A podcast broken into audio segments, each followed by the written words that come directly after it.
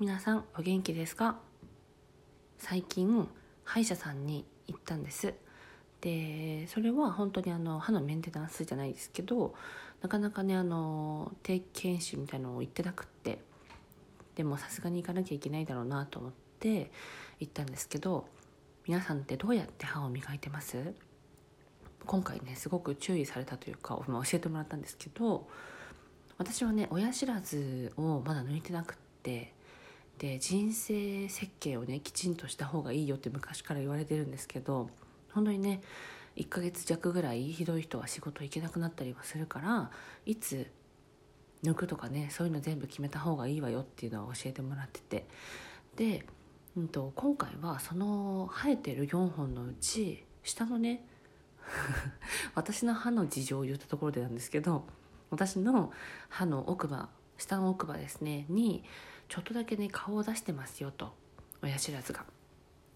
でそうなると本来の一番最後の歯と親知らずの間って本当にちょっとした隙間があってでその隙間に汚れがね溜まって産んだりすると急に抜かなきゃいけなくなるっていう事態にはなりかねるので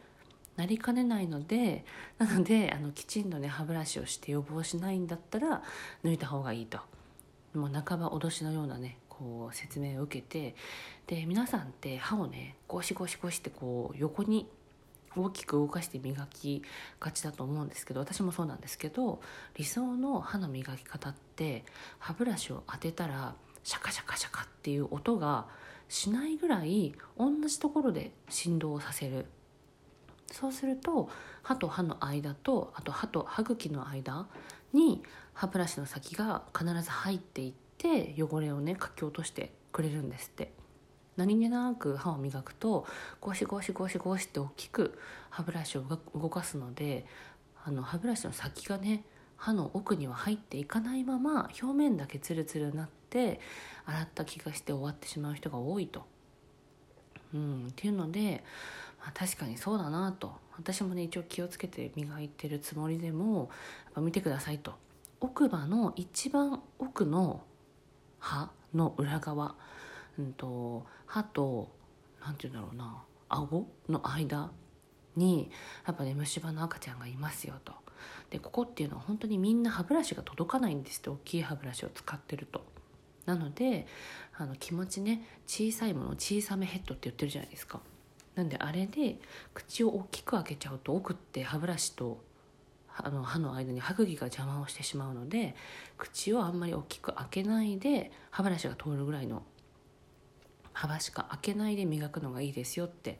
教えてもらってでこういうことはねシェアした方がいいなと思ってまずお話の前にね話しました。ということで前回ねちょっとこうアダルティーなお話をしたので今回は真面目な話を挟んでまだね今日このままこのまま、うんと、さらにディープな話をしようかなと思います。でこのね素敵な3分素敵な3分間素敵な3分っていうあの応募はしたいなと思っててでなるべくだったらなんかねよかったよって言ってもらいたいというかそういう欲求あるのでもう一本ね取ろうかなと思うんですけどあまりにもディープすぎてこの残すものではないなっていうのを感じてるのであの素敵なね3人組さんに聞いていただけたら後々は削除しようかなと思います。それぐらいねあの話していいことと話しちゃいけないことのボーダーって本当人によって違うのでまあいや真面目な話をしましょう。えっとですねクラブハウスの話なんですけど特にねクラブハウスいいよっていう マウンティングを取りたい放送ではなくってえっとねクラブハウスで私が遊びに行った女性起業家の部屋っていうのがあって。で割とね皆さんこうあの マックさんのチャンネルでもお話ししたんですけどワイングラスを持って夜景をバックにね写真撮ってるようなハワイでヨガをねやってるような夕日で夕日をバックにねそういうこうキラキラ女子が多い中すごくねこう何て言うのかな真面目なというかこう自分自身の写真とかを出さずにあの何て言うんですかね私の第一印象ですよ。その方は全然そんなもう立派な方なんですけど全体的な印象がすごくこう控えめな方がいらっしゃってで私はそういう人と仲良くなりたいなってすごく思っちゃって私自身があんまりこう華やかじゃないから。でその方はでも本当に大きい会社を経営されてる方でで事業も1個じゃなくっていろんな事業をねされてるっていうのでクラブハウス興味本位で登録していましたみたいな感じの人で私はその人と話したすぎてあのモデレーターって言って発言をねできるように手を挙げて待っててでその発言が終わった時にあの誰々さんその方をねあの名前を指してあのお話をねしたいと思うので後でメッセージ送っていいですかって聞いたらその人が「いいですよ」って言ってくださってでねメッセージをすぐしたんですよ。ただねなかなかお返事も返ってこなくってでも私もクラブハウス自体もあんまりもうログインしてないのとインスタグラムをねやるっていう習慣がちょっとなくってうんと、このラジオ始めてからツイッターもちゃんと始めたっていうぐらいあんまり SNS が得意じゃないというか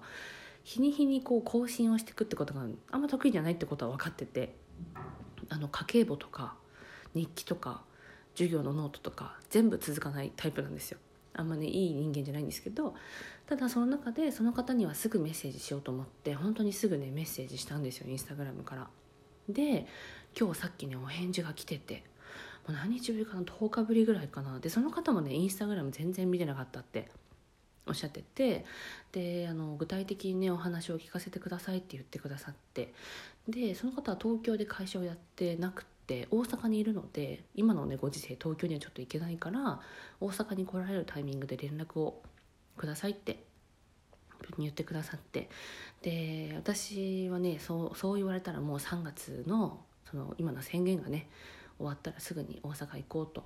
思ってます。でやっぱねこの営業職が強いなこの10日はって思われてる気もするんですけどでもね営業職は強くって。でそれっていうのはあの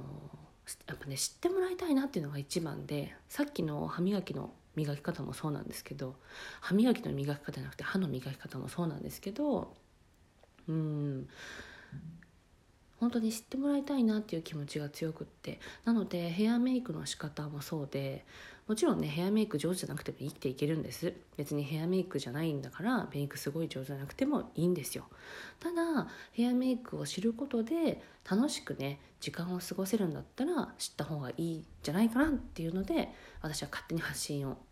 していてで今回その大阪のね会社やってる方とつながったっていうのは今私がやってる化粧品スキンケアですね。私自身がもともと小さい頃からアトピーが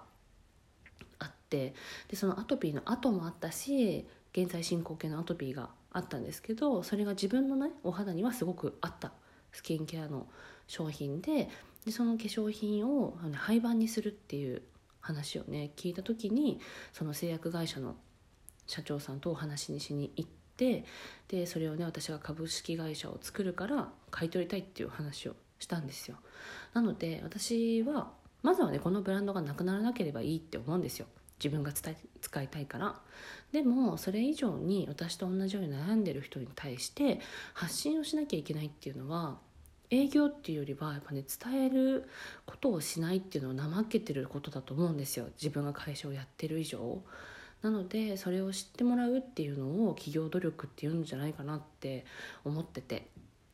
なのでなんかねすごいこう稼いで儲けたいんだろうみたいな感じもあると思うんですけどあの前々回かな真面目な話した時も言ったんですけどもちろんね生きていく上で健康とかねお友達とかその人間のつながり以上以上じゃない以外で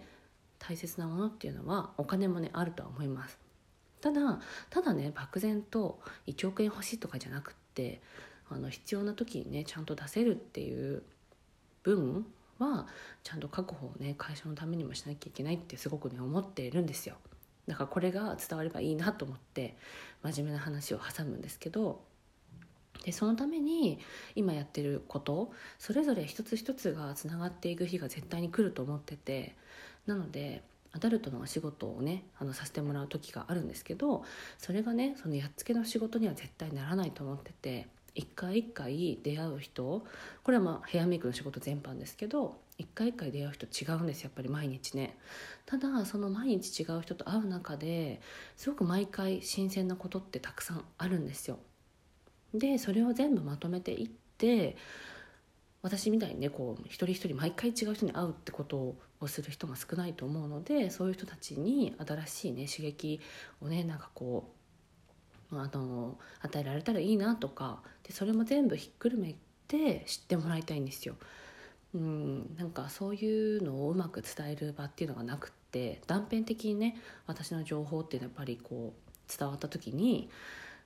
どういうやつなんだとシュネはね、うん、そういう時に伝えればいいなっていうのを残しとこうと思ってだから私将来めちゃめちゃ成功した時にこれをねこれが原点なんだよっていうのも残したいし全然成功しなかったとしてもこの頃はねギラギラしてたなっていろんなことしたいしたいって言ってたなって思えるように、うん、話そうって思いました。うん、なので本当にね自分が自分がっていうよりはいいと思って自分がね惚れたものに対してそれをきちんと正しい情報を人に伝えていくっていうのは、うん、仕事の一つかなって思ってます。そのためのねいろんなツールっていうのは使わなきゃいけないんだなって 思ってます。なんでね SNS も頑張りたいなっていうふうに思っている次第でございます。漠然とね話しちゃいましたけどヘアメイクもスキンケアもあの外側かと思いきやそれがね心に通じてるっていうのも感じてるのでうん。そうこんな私ですけど応援してもらえたらなって思ってます。ということで今からねとんでもなくディープな話を取ろうかなと思います。そちらも聞いていただけたら嬉しいです。ということでね貴重なお時間いただいてありがとうございました。シュネでした。シュネでした。シュネでした。ではバイバイ。